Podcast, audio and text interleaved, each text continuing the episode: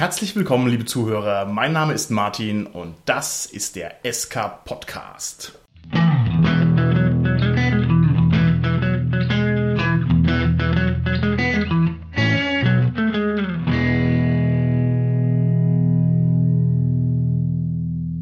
Der heutigen Folge sprechen wir über Biotech. Und mit mir im Studio sind meine lieben Gäste, der Robert, der Carsten und der Holger. Hallo, hier ist der Robert. Hallo, hier ist der Carsten. Ja, hallo, der Holger hier. In einer Folge über Robotik haben wir uns jüngst darüber unterhalten, dass eine große Gefahr für die Menschheit sich selbst replizierende Maschinen wären. Ich habe leider ganz schlechte Nachrichten für euch, liebe Gäste hier im Studio. Diese Maschinen weilen aktuell schon unter uns. Ähm, wo? Wir selber sind's. Und zwar als Biomaschinen. Also wir haben sozusagen schon diesen Level an Komplexität erreicht, vor dem wir uns anderswo fürchten.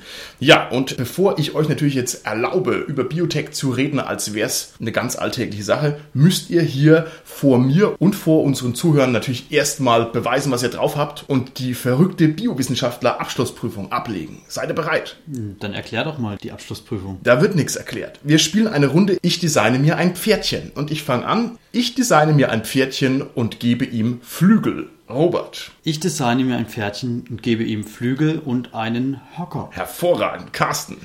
Ich designe mir ein Pferdchen und ich gebe ihnen Flügel, einen Höker und einen flammenden Atem. Ich designe mir ein Pferdchen und ich gebe ihm Flügel, einen Höcker, einen flammenden Atem und Arme. Ich designe mir ein Pferdchen, ich gebe ihm Flügel, einen Höcker, flammenden Atem, Arme und Zebrastreifen. Ich designe mein Pferdchen und gebe ihm Flügel, einen Höcker, einen flammenden Atem, Arme, Zebrastreifen und einen zweiten Schwanz. Ich designe mein Pferdchen und gebe ihnen Flügel, einen Höker, einen flammenden Atem, Hände, Zebrastreifen, einen zweiten Schwanz und noch einen dritten Schwanz in Form eines Schwanzes eines Skorpiones. Evil. Es gibt einen Extrapunkt. Weiter geht's. Ich glaube, ich habe mir hab schon wieder was vergessen jetzt. Ich designe mir ein Pferdchen und es kriegt Flügel, einen Höcker, flammenden Atem, Arme, Zebrastreifen, einen zweiten Schwanz, einen Skorpionschwanz und Stimmbänder. Ich designe mir ein Pferdchen und gebe ihm Flügel, einen Höcker. Ich sag, ihr habt die Stufe bestanden. Applaus, Applaus, Applaus, Applaus. Ja, ihr seid also hiermit aufgenommen. Sehr schön. Und dann können wir hier tatsächlich mit der Folge loslegen. Also ich bin ganz stolz auf euch. Das habt ihr sehr gut gemacht. Gib zu, du hast jetzt nur absichtlich aufgehört, sonst hätten wir das jetzt die ganze Dreiviertelstunde durchgezogen. Genau, genau, so ist es. Ich hatte keine andere Intention. Okay, also, ihr habt mir jetzt bewiesen, dass ihr als Biotechniker, als verrückte Wissenschaftler wirklich was drauf habt. Deswegen möchte ich von euch wissen, wie ihr denn damit umgehen würdet, wenn ihr sozusagen den ultimativen Erfolg erreichen würdet. Das heißt, wenn ihr es schaffen würdet, euch selbst so zu verändern, dass ihr unsterblich wärt, wäre das was für euch. Würde euch das gefallen oder nicht? Also wenn ich die Wahl hätte, ich wollte nicht unsterblich werden. Dann müsste ich ja mit ansehen, wie alle meine Lieben vor mir die Welt verlassen und würde dann in Depressionen irgendwann zugrunde gehen. Okay, das ist ja interessant. Und du meinst nicht, dass du vielleicht einfach dir neue Liebe. Na, vielleicht ein bisschen älter werden als normal, aber ja, mit 100 mit 100 Jahren kann man dann schon das zeitliche segnen. Okay, alles klar. Wie schaut's aus bei dir, Carsten? Unsterblichkeit für dich, ist es was Attraktives oder eher nicht? Ganz klares Jein, wie schon so oft von mir. Einerseits ist es eine sehr reizvolle Vorstellung, was sicherlich auch damit zu tun hat, dass wir Menschen einfach Angst vorm Sterben haben und das so ein bisschen, ja, der Gedanke schon hilft gegen diese Angst vom Sterben oder schön wäre, das nicht mehr zu haben. Andererseits aber kennen wir ja gerade einige Szenarien aus der Science Fiction, neben dem Persönlichen, was der Robert gerade gesagt hat, zeigen diese Szenarien, dass es vielleicht gar nicht so gut ist, wenn wir unsterblich sind, sondern dass wir vielleicht auch so irgendwie lethargisch, melancholisch werden, dass die Erde vielleicht überbevölkert sein könnte, etc. etc. Also gibt es, finde ich, einige sehr gute Utopien oder Dystopien, die das zeigen, dass dieser Traum von Unsterblichsein gar nicht so gut wäre. Okay, jetzt möchte ich es nochmal ganz konkret von dir ganz persönlich wissen. Also es geht nicht darum, dass die ganze Menschheit unsterblich wird, sondern du wärst unsterblich. Wäre das für dich eine attraktive Sache oder wäre das für dich keine attraktive Sache? Es ist vielleicht im Moment der Gedanke reizvoll. Ich glaube, wenn es wäre, wäre es nicht mehr gut. Genau wie der Robert gesagt hat. Okay, alles klar. Also Skeptiker und Feinde der Technik. Holger, jetzt will ich, dass der Kasten klingelt. Wie schaut's bei dir aus? Unsterblichkeit, ist es was für dich? Ja oder nein? Also so wie du es definiert hast, die biologische Unsterblichkeit, das wäre mir zu unsicher, weil das wahrscheinlich nur in, im Sinne von ich altere nicht mehr und ich bin vielleicht immun gegen Krankheiten, aber nicht gegen, ich nenne es mal, einen gewaltsamen Tod. Also das wäre mir zu unsicher, dann wenn ich unsterblich werden würde, dann mit einem Gehirnupload, also quasi im Maschinenkörper. das wäre ein bisschen interessanter. Du hattest ja in einer vorangegangenen Folge schon einen Killer-Roboter designt. Wie hieß der gerade noch? Das war der Kuschelbot 3000. Ah, und würdest du dich in den uploaden lassen, um deine Feinde zu zermalmen? Oder deinen Freunden Kuchen ranzufahren mit um, seinen, ja, keine Ahnung, seinem Räderwerk oder was er hatte. Um, Ketten. Um, um zu kuscheln, ja. Alles klar. Also für mich ist die Sachlage eindeutig, wenn ich die Möglichkeit hätte, unsterblich zu werden, dann würde ich also einen Pakt mit dem Teufel eingehen und zwar jetzt auf der Stelle. Ich würde also meinen Midcast sofort dafür finsteren Mächten überschreiben. Ich glaube, das wäre wirklich das Coolste, was ich mir vorstellen könnte, einfach diesen zeitlichen Druck nicht mehr zu haben und stattdessen halt mal ein bisschen, keine Ahnung, lockerer und gechillter auf die ganze Welt zuzugehen und nicht alles immer sofort und jetzt und gleich und gleichzeitig organisieren und haben zu müssen. Ist es für euch kein Reiz? Da kann ich einfach nur froh sein, dass es momentan noch nicht möglich ist. du so davon erzählst. Okay, na es gibt sicherlich auch freundlichere Varianten. ja, es wäre kein Reiz bösen Mächten überantwortet zu werden. das stimmt. Na gut, na gut, na gut. Okay. Ändern wir mal ein ganz kleines bisschen die Perspektive. Wenn wir uns vorstellen, es geht jetzt nicht um uns persönlich, die wir irgendwie biotechnisch verbessern würden, sondern wir könnten der Menschheit, so wie sie jetzt ist, eine präzise, scharf konturierte biologische Verbesserung herbeiwünschen. Welche Idee hättet ihr denn, die uns als Menschheit insgesamt wirklich voranbringt? Was fändet ihr gut? Ich finde es gut, wenn die Menschen zum Beispiel eine natürliche Immunität hätten gegen Viren, Bakterien, Krankheiten. Okay, finde ich super. Ich habe letztens ein Buch gelesen, und zwar war das das XKCD-Buch von diesem berühmten Webcomic. Da werden so hypothetische Fragen durchexerziert und da gab es ein Szenario, wie man den gemeinen Schnupfen ausrottet. Und es würde also funktionieren, wenn quasi jeder Mensch sich einfach mal drei bis vier Wochen lang von allen anderen Menschen zurückzieht. Das würde nämlich ausreichen, um die Schnupfenviren ein für alle Mal durchs eigene Immunsystem zu killen und dann gäbe es gar keine mehr auf der ganzen Welt. Das wäre doch super. Aber da müsste sich jeder Mensch in Quarantäne begeben sozusagen. Im Prinzip ja, im Prinzip ja. Also das ist dann auch schön durchgespielt worden, ob das praktikabel wäre, ob die Welt genug Platz hat. Also es wird schwierig werden. Aber das fand ich auch eine, eine interessante Variante habe eine ähnliche Idee wie der Robert, aber ich würde jetzt gar nicht auf die Viren, sondern auch eine medizinische Anwendung gehen und das wäre die Regeneration durch Biotechnologie. Das ist auch was, wo derzeit schon sehr viel geforscht wird, ja, wo wir es aus dem Tierreich kennen. Es gibt einige Würmer, es gibt einige Lurche wie den Axolotl, der kann Organe, Gliedmaßen und sogar Hirnteile wieder neu bilden, also regenerieren. Und das ist für die Medizin wäre das ein sehr wichtiger Schritt, zum Beispiel in der Lage zu sein, wieder Organe vielleicht zu regenerieren. Ich meine, wir haben es als Mensch auch. Ich denke, Hautverletzungen, die werden wieder regeneriert, aber wenn es noch weitergeht, dass innere Organe davon betroffen sind, ich denke, das wäre auf jeden Fall sinnvoll als Heilung für viele Krankheiten. Ich halte es gar nicht so für unrealistisch, dass das wirklich eines Tages geben wird. Vielleicht erleben wir es sogar noch. Echt? Also du meinst quasi nicht nur den Kratzer, den ich mir hole, wenn ich hier von meinem Fahrrad falle, sondern sozusagen, wenn der Arm versehentlich abgezwickt wird, dass der einfach wieder nachwächst? Ja? Genau. Okay, alles klar. Holger, wie schaut's aus? Also ich denke da, auch wenn es für die ganze Menschheit sein soll, vielleicht ein bisschen egoistisch, aber so Nachtsicht wäre doch ganz toll. ja, es wäre ja auch praktikabel, dann bräuchte man nicht mehr so viel Beleuchtung nachts, äh, dann würde man auch viel Energie sparen. Wäre nicht so schlecht. Ich befürchte, dann würde sofort die Arbeitszeit verlängert werden um acht Stunden am Tag, weil es ja dann kein Problem wäre, nachts auch zu arbeiten. Okay, interessant. Weitere Vorschläge? Auch wieder sehr egoistisch gedacht, aber Kiemen wäre auch ganz cool. nee, da kann man auch wieder sagen, also da müssen wir natürlich vielleicht noch ein bisschen mehr verändern, dass der Mensch auch ein bisschen mhm. mehr Druck aushält und so. Naja, damit könnte man ja dann ins Meer. Ähm, Holger, du bist schon wieder bei Waterworld. Ich hatte eher so die Cthulhu-Assoziation, wenn ich ehrlich bin. Möchtest du auch noch Tentakel dann züchten?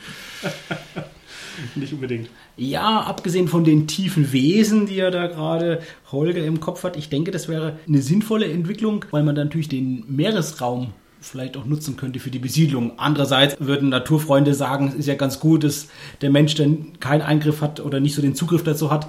Aber wenn man bedenkt, dass die meiste Fläche der Erde ja quasi unter Wasser liegt. Aber ist die meiste Fläche der Erde nicht auch tief unter Wasser? Das heißt, wenn ihr also Kiemen hättet, wärt ihr nicht in der ewigen Nacht gefangen, an irgendeinem so glibberigen Schlamm am Meeresgrund? Dann genau. würdet ihr mit, keine Ahnung, mit Haifischen kämpfen müssen oder Walen oder was auch immer da unten rumkreucht und fleucht. Ich denke, mit dem Wunsch werden noch weitere notwendige biotechnische Veränderungen, auch gerade was die Temperaturregulation anbelangt, äh, Lichtverhältnisse etc. etc. verbunden. Aber das macht nichts. Das sind genau die kühnen Gedanken, die den SK-Podcast auszeichnen vor anderen Podcasts, die wir schlicht und ergreifend gnadenlos durchziehen. Hervorragend. Mir ist nur eingefallen, dass ich denke, eine reduzierte Fertilität wäre vielleicht eine sinnvolle Sache. Dass schlicht und ergreifend diese verrückte Überbevölkerung, diese Explosion der Menschheit, die wir jetzt seit fast 200 Jahren konsequent haben, dass das vielleicht ein bisschen mehr unter Kontrolle wäre, das wäre doch eine schicke Sache. Was sagt ihr dazu? Also ich sage jetzt einfach mal äh, Fruchtbarkeitszyklen vielleicht alle acht Jahre oder sowas, dann wäre es sozusagen unmöglich, mehr als eine bestimmte Anzahl von Kindern zu haben. Das würde doch eine Menge lösen. Es gibt einige Zukunftshorrorszenarien, die letztendlich genau das zeigen, also die dunkle Seite davon. Ich denke da an einen Film, das ist Child of Man, beziehungsweise an einen Roman, der auch verfilmt wurde, der heißt Der Reportermarkt, beziehungsweise der Bericht einer Dienerin, wo es genau darum geht, wie sich die Gesellschaft verändert. Das sind meistens dann so totalitäre Staaten mhm. und wie die damit umgehen, mit dem kostbaren Gut derjenigen, die dann immer noch quasi in der Lage sind, Nachkommen zu zeugen. Okay, ja, und wie entwickelt sich das dann? Also was kommt dann bei rum? Was ist dann der Science-Fiction-Entwurf dieser Variante der Zukunft? Das ist eher eine Utopie bezogen auf die Gesellschaft, was es da macht. Das zum Beispiel nur noch die sehr Wohlhabenden, sehr Reichen, wie in Bericht einer Dienerin, dann diejenigen sind, die das Recht haben, quasi dann sich eine Magd, eine Dienerin nämlich, das ist so eine noch gebärfähige Frau, okay. quasi kommen zu lassen und mit der Nachkommen zu zeugen. Okay, alles klar. Das wird dann also als negativ gesehen, weil es dann eben exklusiv ist und sozusagen dem Großteil der Menschheit der Fähigkeit beraubt, sich zu reproduzieren. Okay. Ich finde es ganz gut, dass du das jetzt gesagt hast, weil das ist eigentlich auch die logische Konsequenz, dass irgendwie die Reproduktion eingeschränkt werden muss, wenn sich die Lebenserwartung durch die Medizin erhöht, weil nur ein bestimmtes Ressourcenlevel da ist. Also, was du ja gemeint hast schon, es ist ja schon eine krasse Überbevölkerung eigentlich. Mhm. Und es wird ja nicht äh, weniger, wenn die Menschen älter werden. Das ist richtig. Man muss dazu sagen, vielleicht noch eine Sache, diesen Bevölkerungsentwicklungsgrafen, der einer exponentiellen Funktion schon sehr nahe kommt, den gibt es halt leider auch nicht seit gestern. Also man meint irgendwie, ja, die Welt geht unter, weil die Bevölkerung so arg explodiert, aber sie explodiert halt schon seit echt langer Zeit mittlerweile. Und sozusagen alle Befürchtungen, die ich jetzt an diese Überbevölkerung anlege, die hätte ich schon vor 200 Jahren anlegen können. Und naja, ist halt die Welt auch nicht untergegangen. Also, weiß ich nicht. Ich finde es durchaus gruselig. Die Probleme sind einleuchtend und altbekannt, aber keine Ahnung, vielleicht geht noch ein bisschen was auf dem Planeten. Ich weiß es nicht. Mit Kiemen auf alle Fälle würden wir uns sehr viel leichter tun, das sehe ich ein. Alternativ könnte man natürlich auch andere Lebensräume besiedeln, zum Beispiel den Mars oder in weiten Galaxien. Ja, das ist natürlich jetzt sehr spekulativ und sehr Science-Fiction-lastig, aber. Nö, das ist ja eine Gott. tolle Sache. Das Problem ist nur bei der E-Funktion der Bevölkerungszunahme hast du den Mars ganz schön schnell voll, nämlich sozusagen mit einem Fingerschnippen, ne? weil es dann also sehr kurz nur dauert und der Mars ist auch gar nicht so groß. Das ist mir letztens erst mal gekommen. Diese Kugelfläche, die oben drauf ist, die wird ganz schön schnell, ganz schön klein, wenn ich also den Radius von so einem Planeten verkleinere. Da ist also dann halt der Mars, keine Ahnung, der hat halt nur ich muss jetzt eine Zahl erraten, halt nur ein Viertel von unserer Erdoberfläche und das ist halt einfach gar nicht mal so irrsinnig viel. Das ist also ja. sehr schnell weniger.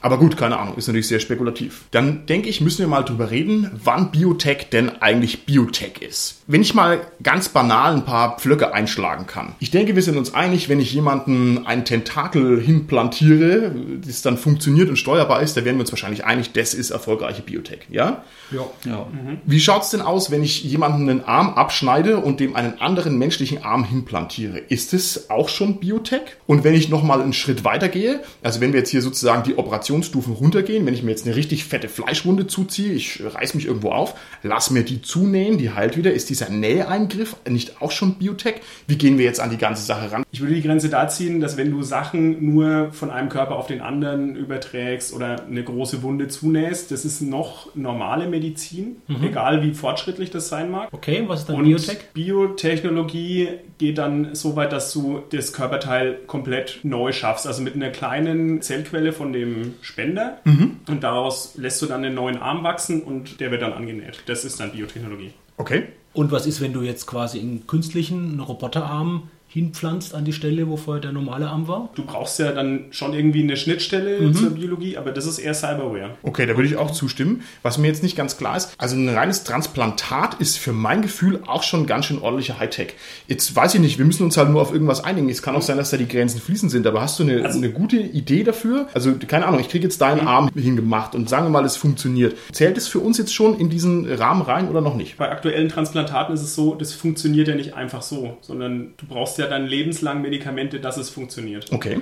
Wenn man es so machen könnte, dass es ohne diese Medikamente Mhm. funktioniert, dann müsste natürlich wieder was verändert werden, entweder an deinem Körper oder an dem Transplantat. Okay. Dann wäre das wahrscheinlich auch Biotechnologie. Also das geht zumindest stark in die Richtung, weil du dann genetisch was verändern musst. Das finde ich sehr schön. Dann ist also für uns das Kriterium die Veränderung eines biologischen Stück irgendwases. Also wenn wir es aktiv beeinflussen, dann sagen wir, es ist Biotech. Wenn wir es nur nehmen und neu arrangieren oder sowas, dann eher nicht. Ja? Genau. Einverstanden? Ja. Ja. Auch die Einschätzung von Biotech ist ganz schön schwierig. Also zu bewerten, ob ein biotechnologischer Eingriff in letzter Konsequenz moralisch gut ist oder ob es schlecht ist. In der ersten Näherung sind sich da sehr viele Menschen schnell einig. Und zwar gibt es da normalerweise so einen Konsens, der vielleicht darauf rausläuft, dass man sagt, Krankheiten heilen, klar. Ja, also ich meine, logisch, eine Krankheit, wenn geheilt wird, ist immer eine Verbesserung. Menschen züchten hingegen, wie man ja halt auch, keine Ahnung, Mastschweine züchtet oder Kühe oder sowas, da würden wir gleich sagen, oh, nee, das ist irgendwie schon so ein Schrittchen zu weit.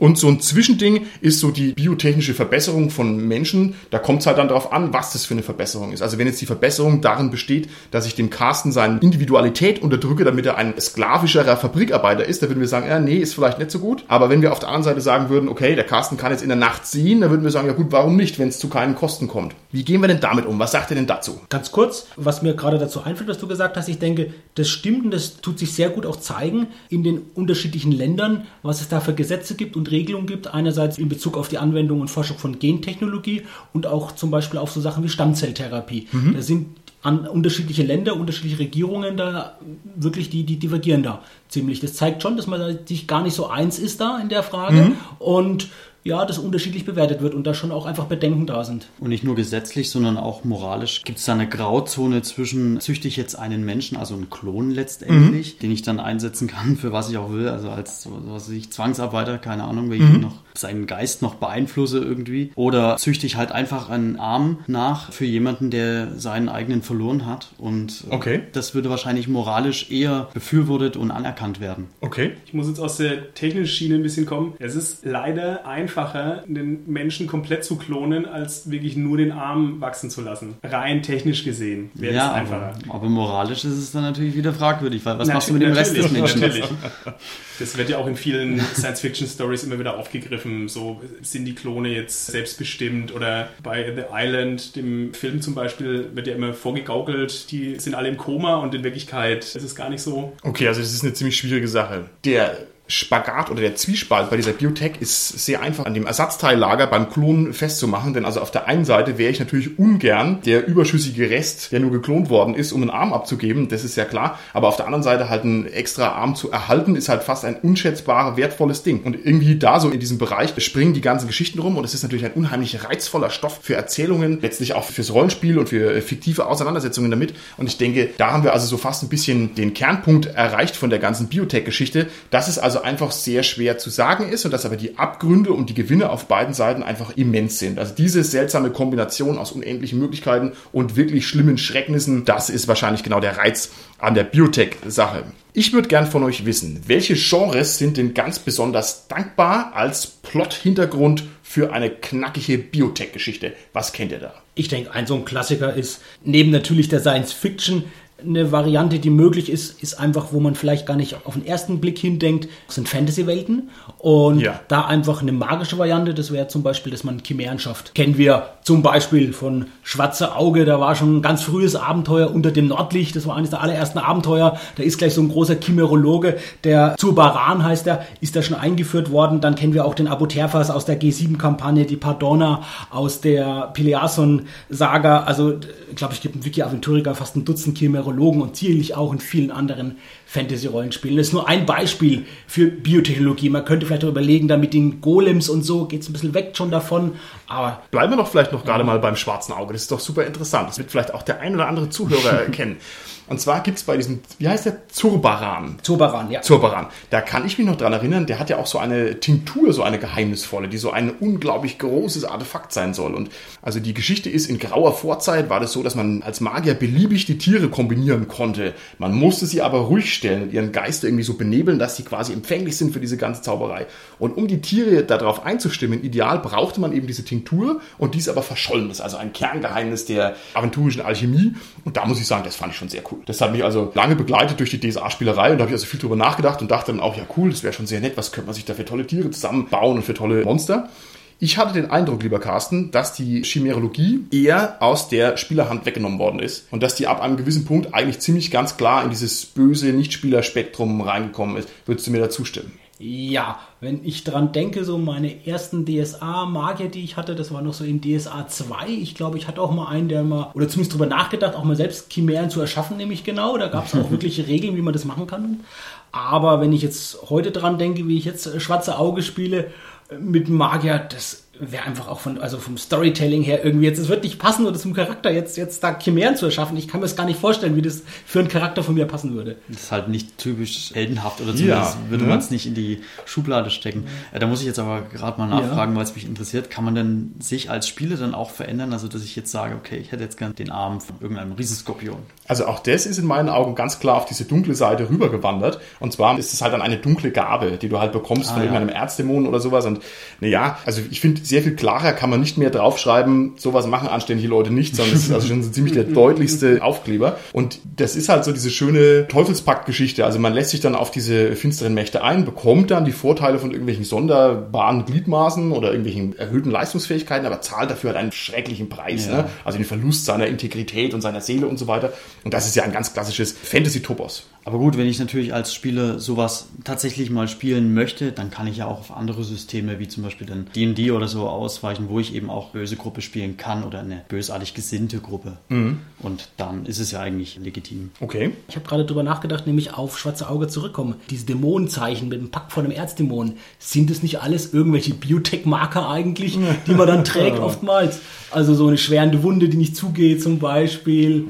In Wirklichkeit ja, schon. Ne? Also, also, sozusagen diese negativen Aspekte, die genau, einen auch eher ein bisschen gruseln. Sichtbare Zeichen mitunter, ja. Ich darf hier auch nochmal den ältesten Gag aller Zeiten erwähnen. Und zwar, du, wie heißt der eine Chimerologe? Abu Terfas, richtig? Ja, aus der G7 kommt er zum Beispiel vor. Genau, und da ist hoffentlich allgemein bekannt, dass der Name Abu Terfas Yasser Shenesach ein seltsames Anagramm oder eine seltsame Zusammenschiebung ist von ein Butterfass ist eine schöne Sache oder ist eine sehr schöne Sache. Ne? Richtig? Ist euch bekannt, ne? Nee, muss ich mal, Moment, ich muss mal nachprüfen. Wenn man Abu Terfas ja. Yasser Shenesach, also da hat irgendeiner einen guten Tag gehabt. Interessant, dass so, so, eine Figur sich so lange hält und ich weiß auch nicht, das ist ein rotes Tuch für viele Spieler, die sagen, das ist ja völlig albern und kann man gar nicht ernst nehmen.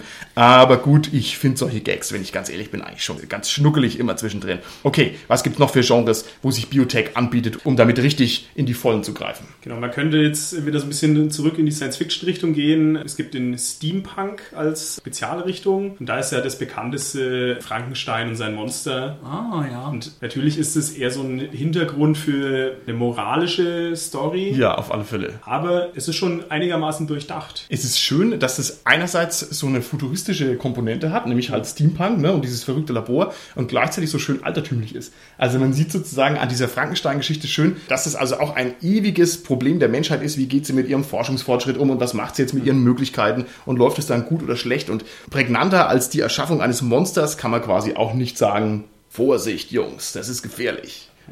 Genau, ansonsten hat man bei Steampunk eher so dieses Cyberware-Feeling, weil man einfach dann den mhm. mit, Dampf betriebenen Arm hat. Natürlich braucht man dann schon immer noch die Schnittstelle, das ist irgendwo Biotech, aber ja. Ich finde es albern, muss ich sagen. Also der dampfbetriebene Arm, das finde ich lächerlich. Ich weiß, ich weiß, es gibt's und ich weiß, es ist auch eine schöne Welt und ich weiß, es ist auch ganz beliebt und berühmt, aber ich meine, ich weiß halt, wie eine Dampfmaschine funktioniert. Und es kann halt so nicht funktionieren, sondern da verbrennt man sich halt ganz entsetzlich und ich habe die Dampfkapazität nicht und ich weiß auch nicht ich hoffe, die Steampunk-Wissenschaft kann mich da eines Besseren belehren und die kriegen es trotzdem hin. Was gibt es noch für, für Genres für Biotech? Weil du es vor uns erwähnt hast mit den verrückten Professoren in irgendwelchen Labors, die irgendwas zusammen äh, basteln. Da fällt mir natürlich das Horrorgenre ein direkt. Das bekannteste ist wahrscheinlich Frankensteins Monster. Auch das ist natürlich exemplarisch für Horror. Aber auch im Rollenspielsektor, wenn ich da an Cthulhu denke, mhm. aus Film und Fernsehen Alien, wo die Ripley in dieses Klonzimmer kommt und ihre eigenen Klone antrifft, die sie dann beseitigt. Das ist ganz klar Horrorgenre für mich. Und vor allem ist es auch sehr klar irgendwie auf den Ekel abgestellt. Ne? Also ja. diese biologische Zerstörung der menschlichen Form, die Erweiterung, dieses Unnatürliche, diese Veränderung der Silhouette. Ich glaube, das ist einfach ein ganz einfach aus dem Hut zu zaubernder Effekt, wenn ich also Ekel erregen will, finde ich. Gerade jetzt, wo du Horror gesagt hast, Robert, du hast ja auch schon gesagt, Cthulhu, längste Novelle von Lovecraft, die Berge des Wahnsinns, die Monster, die da vorkommen, diese Schogotten, das sind ganz klar biotechnologisch hergestellte Transport Wesen, ja, von der höheren Rasse letztendlich, damit die einfach Arbeiten verrichten können und die dann irgendwann rebelliert haben und eigenständig geworden sind. Und du als Experte sind nicht auch die Migos nicht irgendwelche Arbeitssklaven von höheren Wesen? Oh, der, die Migos sind tatsächlich eher so die Aliens, die letztendlich dann ganz viele Experimente, auch sicherlich biotechnologische naja, Art mit den Menschen machen und die Menschen das gar nicht so wissen. Ja? Man weiß es nicht, ob dann vielleicht noch andere Wesen sind, die die Migos beeinflussen und herrschen. Das wäre ein interessanter, neuartiger Plot. also Robert, im Zweifelsfall immer einfach dem Kult beitreten, weil der genau. hat Antworten auf deine vielen Fragen. Ne? Okay, Carsten, das hast du jetzt sehr schön gesagt. Dieser Plot dass sozusagen eine künstliche Rasse erschaffen wird, eine Sklaven- oder Dienerrasse, dass die ganz gezielt dafür in die Welt gesetzt wird, um ganz spezielle Arbeiten zu erschaffen. Das finde ich begegnet einem sehr oft mhm. in diesem ganzen Biotech-Gravitationsfeld. Was kennt ihr denn noch für Biotech-Plots, die einem immer wieder begegnen und die sozusagen ein bisschen was hergeben und die reizvoll sind? Ein sehr bekannter Plot ist Biotech als Luxus für die Oberschicht. Also im Prinzip dass es sehr teuer ist für den Normalsterblichen überhaupt diese Technologie zu nutzen. Da fällt mir ein Rollenspielsystem ein, Eclipse Phase heißt das Ganze. Also da ist die Technologie so weit vorangeschritten, dass man sich selber in einer Art 3D-Drucker klonen kann okay. und dann bei Tod automatisch in den neuen Körper uploadet. Okay. Und ganz verrückte Sachen sind da möglich. Man kann sogar sich in andere Tierwesen uploaden. Also du kannst dann als Spieler einen Oktopoden oder so spielen. also total abgefahren. Die einzige Hürde ist da, allerdings, dass es sehr, sehr teuer ist und nur den okay. Privilegierten sehr ähm, schön, sehr schön. zuständig, sonst wäre man halt viel zu mächtig als Spieler. Okay. Was gibt es noch für interessante Plots? Ja, das andere ist der Konflikt zwischen den genetisch modifizierten Übermenschen und den normalen Menschen. Den gibt es in beiden Richtungen, diesen Konflikt. Die eine Richtung ist nämlich, dass die Übermenschen die normalen Menschen dominieren. Das kennen wir zum Beispiel aus Star Trek, aus dem letzten Film, damals ja, schon Zorn ja. des Khan ja, wo diese Übermenschen da, da gab es dann diese eugenischen Kriege dann im ja. Star Trek-Universum quasi dann sich aufgelehnt haben gegen die normalen Menschen und versucht haben, die zu unterjochen. Das gibt es aber auch umgekehrt, dass in der Welt, wo es fast nur noch gezüchtete Übermenschen gibt, die normalos letztendlich ein Stück weit um ihre Berechtigung kämpfen und überlegen, wie sie da einfach ja, ihre Daseinsberechtigung haben. Ein sehr schöner Film dazu, der mir einfällt, ist Gattaca, aus der Sicht von so einem Normalo eben. Okay, prima. Genau, was auch noch oft vorkommt, ist, dass die genmodifizierte Pflanze oder der genmodifizierte Virus oder das Tier am Anfang noch als gutes Mittel erscheint. Also zum Beispiel, ich heile durch einen Virus mhm. die Erkältung. Okay. Und dann schlägt sich das plötzlich um oder es kombiniert sich irgendwie unvorhergesehen mit was anderem und dann wird es halt Zombie-Virus. Also gibt es so eine Bücherei, in der das passiert.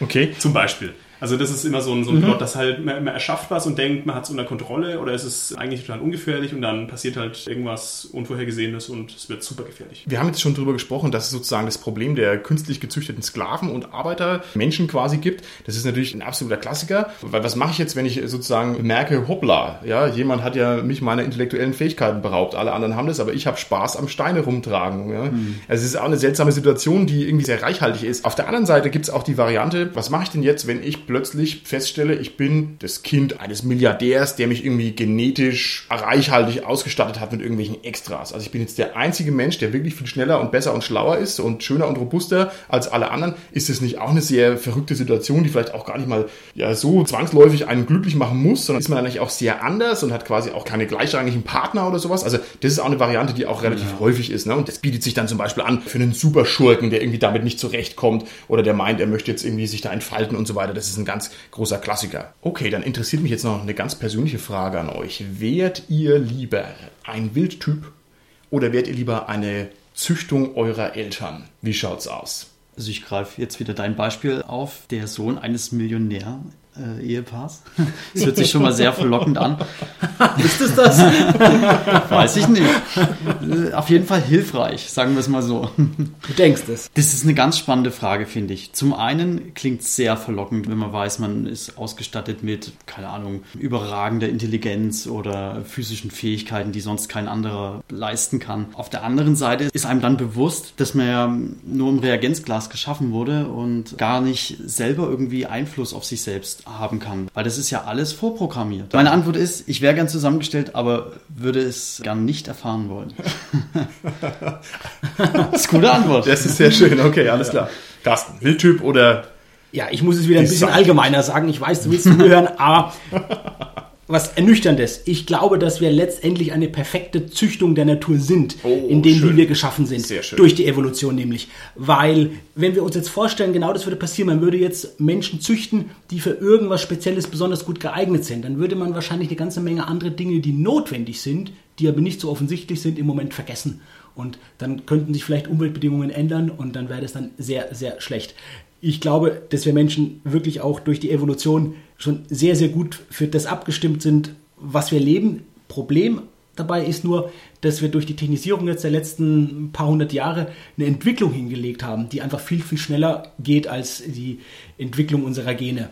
Aber da muss ich jetzt kurz dazwischen grätschen. Warum wäre das jetzt für die menschliche Entwicklung schlecht, wenn man jetzt feststellt, okay, wir haben da jetzt was vergessen, mal ganz plump gesagt, dann könnte man es ja bei der nächsten Generation wieder genetisch verändern und dann diesen Makel oder diesen Fehler wieder ausgleichen. Oder sehe ich das jetzt Also es nützt dir halt zu nichts, einfach? wenn du derjenige bist, der den Fehler hat. Also Ja, das gut, ist mal das ich eine, bin weil dann dann sagst du halt, okay, gut, sorry, wir haben vergessen, dir Augen einzupflanzen. Nein, das ist nicht so heftig.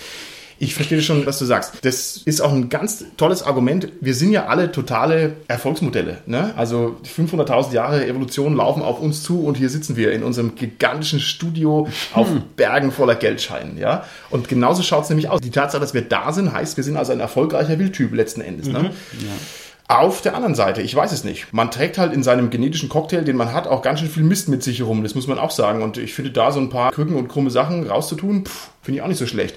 Es ist ja auch so, die Evolution funktioniert ja nur bis zu dem Punkt, wo du dich reproduzierst. Und alles hinten raus sind ja sozusagen genetisch unbereinigte Jahre. Also diese ganzen dämlichen Sachen, diese Alterserscheinungen. Also sowas wie Altersweitsichtigkeit ist ja totaler Quatsch. Oder dass uns halt die Zähne irgendwie gar nicht so lange reichen, wie wir sie eigentlich bräuchten, ist ja auch totaler Quatsch. Und es liegt eben daran, weil diese Evolution halt nicht auf das Individuum ausgerichtet ist, sondern halt auf ja, die generelle Entwicklung. Und ich persönlich hätte nichts dagegen, wenn mir, keine Ahnung, für meinen Lebtag eine perfekte Sicht auf den Leib geschneidert wäre. Da kann, da kann ich also nichts Negatives dran erkennen, muss ich sagen. Beziehungsweise die Evolution kommt nicht hinterher, wie der Mensch mit der Wissenschaft umgeht und sich einen Vorteil dadurch verschafft. Also im Mittelalter sind wir wie alt geworden? 50, 40? Ich weiß es gar nicht. So um 30, die, glaub um die sogar Drehe. eher so. Und äh, heute werden wir 90 aufwärts. Generell muss man sagen, Evolution ist ja immer über relativ lange Zeiträume, also mehrere Generationen mindestens. Wie gesagt, es ist halt langsam und wenn man dann ein schnelles Ergebnis haben will,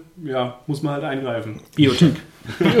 Genau, also ich würde auch lieber der Wildtyp bleiben, mit der Einschränkung, dass es, das gibt es jetzt schon und es wird noch besser, es gibt jetzt schon sehr, sehr gute molekularbiologische Werkzeuge, um das Genom zu verändern. Das ist auch immer so ein, so ein Szenario, dass man dann die maßgeschneiderte Gentherapie hat, also auch wirklich um, keine Ahnung, Muskeldichte, Knochendichte und so weiter und so weiter zu erhöhen. Das ist denke ich, greifbar. Also in ein paar Jahrzehnten wird das da sein. Okay, mir ist gerade noch eine andere Sache eingefallen. Wenn ich also jetzt eine Züchtung wäre, dann könnte das ja sein, dass meine Eltern einen grauenvollen Geschmack haben. Was ist denn, wenn meine Eltern irgendwie, keine Ahnung, einer, einer modischen Richtung sehr stark angehören? Die sagen, ach, wenn ich doch, keine Ahnung, kräftiger, dünner, schlanker, androgyner, männlicher, weiblicher, was weiß ich wäre. Und dann kriege ich das halt voll reinprogrammiert. Was weiß ich, blaue Augen, blaue Haare, blaue Haut und weil es halt mega cool ist und dann ist es aber was, wo ich selber sage, ja, will ich vielleicht gar nicht. Keine Ahnung. Und ich finde, da gibt es viele Varianten. Das ist jetzt nur die Mode. Es könnte ja auch sein, dass irgendwie meine Eltern sich einen perfekten Pianisten wünschen. Aber vielleicht ist ja für mich das Pianistentum irgendwie Quatsch. Ich weiß es nicht.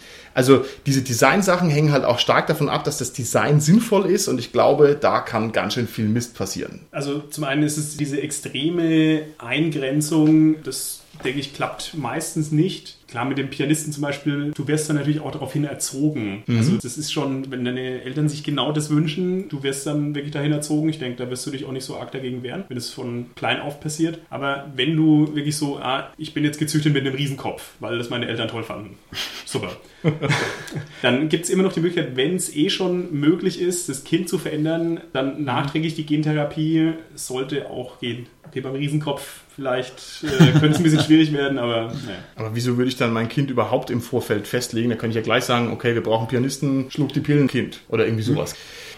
Dann gehen wir nochmal ganz konkret in Richtung Rollenspiel. Wann ist denn Biotech eine Bereicherung fürs Rollenspiel? Was meint ihr?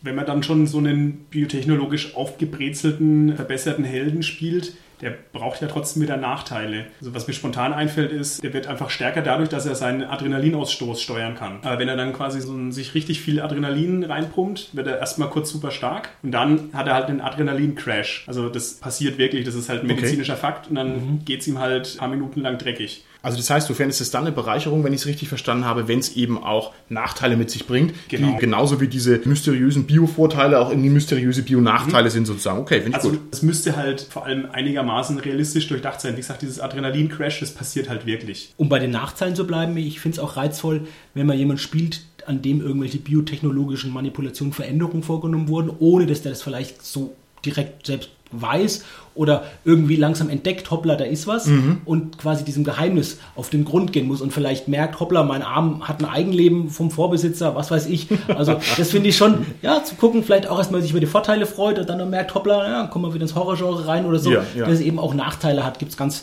nette Sachen mit Leuten, die aus anderen zusammengesetzt wurden und ja. äh, sich das dann quasi auswirkt, die Körperteile und irgendwie von den anderen Leuten. Das ist ja dann eher ein tragischer Held, ne? Also mhm. sozusagen ein, ein moderner Held. Ich finde, das ist eine ganz schöne Sache, um eine interessante Figur einfach so auf die Beine zu stellen, wenn ich sage, ach, wie blöd, dass ich diesen und diesen Designmangel habe oder Fehler oder sowas. Ich finde auch, das wäre auf alle Fälle eine Bereicherung. Wir haben ja vorhin schon über Klone gesprochen und Robert hatte erwähnt, ein Rollenspiel, wo man Klone spielt. Da fällt mir dazu natürlich auch Paranoia ein. Da hat jeder quasi äh, von den Troubleshootern sechs Klone, die genauso auch wie bei diesem Eclipse, was, was, was, Robert gesagt hat, quasi mit so einer Gedächtniskopie dann sind, wo dann, wenn der Charakter stirbt, in fünf Minuten neuer da ist. Da ist eine praktische Erwägung weil halt die Charaktere so schnell auch im Spiel dahinscheiden können, dass man halt schnell einen neuen hat und da weiterspielen kann.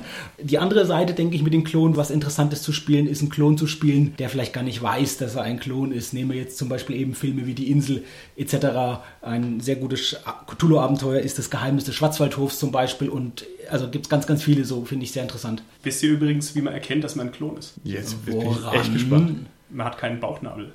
Oh, exzellent. so, und jetzt, keiner von euch zieht jetzt sein Hemd hoch, ja? Nein, nein, nein. Okay, alles Schön klar, dass wir da einfach äh, das hier gleich mal ordentlich abhandeln. Okay, dann würde ich sagen, sind wir auch schon so ganz langsam wieder am Ende unserer Folge angelangt, aber jetzt müssen wir hier nochmal richtig Tacheles reden, meine lieben Gäste im Studio. Wenn ihr erzwingen könntet, dass euer linker Sitznachbar eine biotechnologische Veränderung hätte, welche wäre das? Robert. Ich hätte gern, dass der Kasten noch ein zweites Gehirn hat, damit er noch mehr Wissen abspeichern kann, als er es ohnehin schon tut. Okay, gut. Mein zweites Gehirn kommt auf die Idee, dass der Holger noch einen dritten Arm haben könnte damit er dann eben noch mehr von den Festivalbändchen, die er gerade hat, schön dann da aufreihen könnte. Ui, das wäre Reserven dafür hat. Das wäre natürlich mächtig. Und den dritten Arm ja. nutzt für alles, was er sonst äh, den nutzen will. Also ich würde dem Martin dahingehend verändern, dass er einfach mal langsamer redet. ich bin schon verändert, dass ich langsamer rede. Das ist das Beste, was rauszuholen war durch die Gentherapie. Aber Dankeschön, das ist sehr nett. Wenn wir schon beim Reden sind, lieber Robert, ich hätte eine Veränderung und die werde ich jetzt auch gleich durchsetzen. Mhm. Und zwar wünsche ich mir, dass du mit einer engelshaften oder nein, engelshaften, mit einer entenhaften oder entenseelen, dämonenhaften Stimme jetzt unsere Zuschauer aus der Folge verabschiedest. Okay, nichts leichter als das. Dann sind wir an dieser Stelle raus aus der Folge. Bis zum nächsten Mal, liebe Zuhörer. Tschüssi.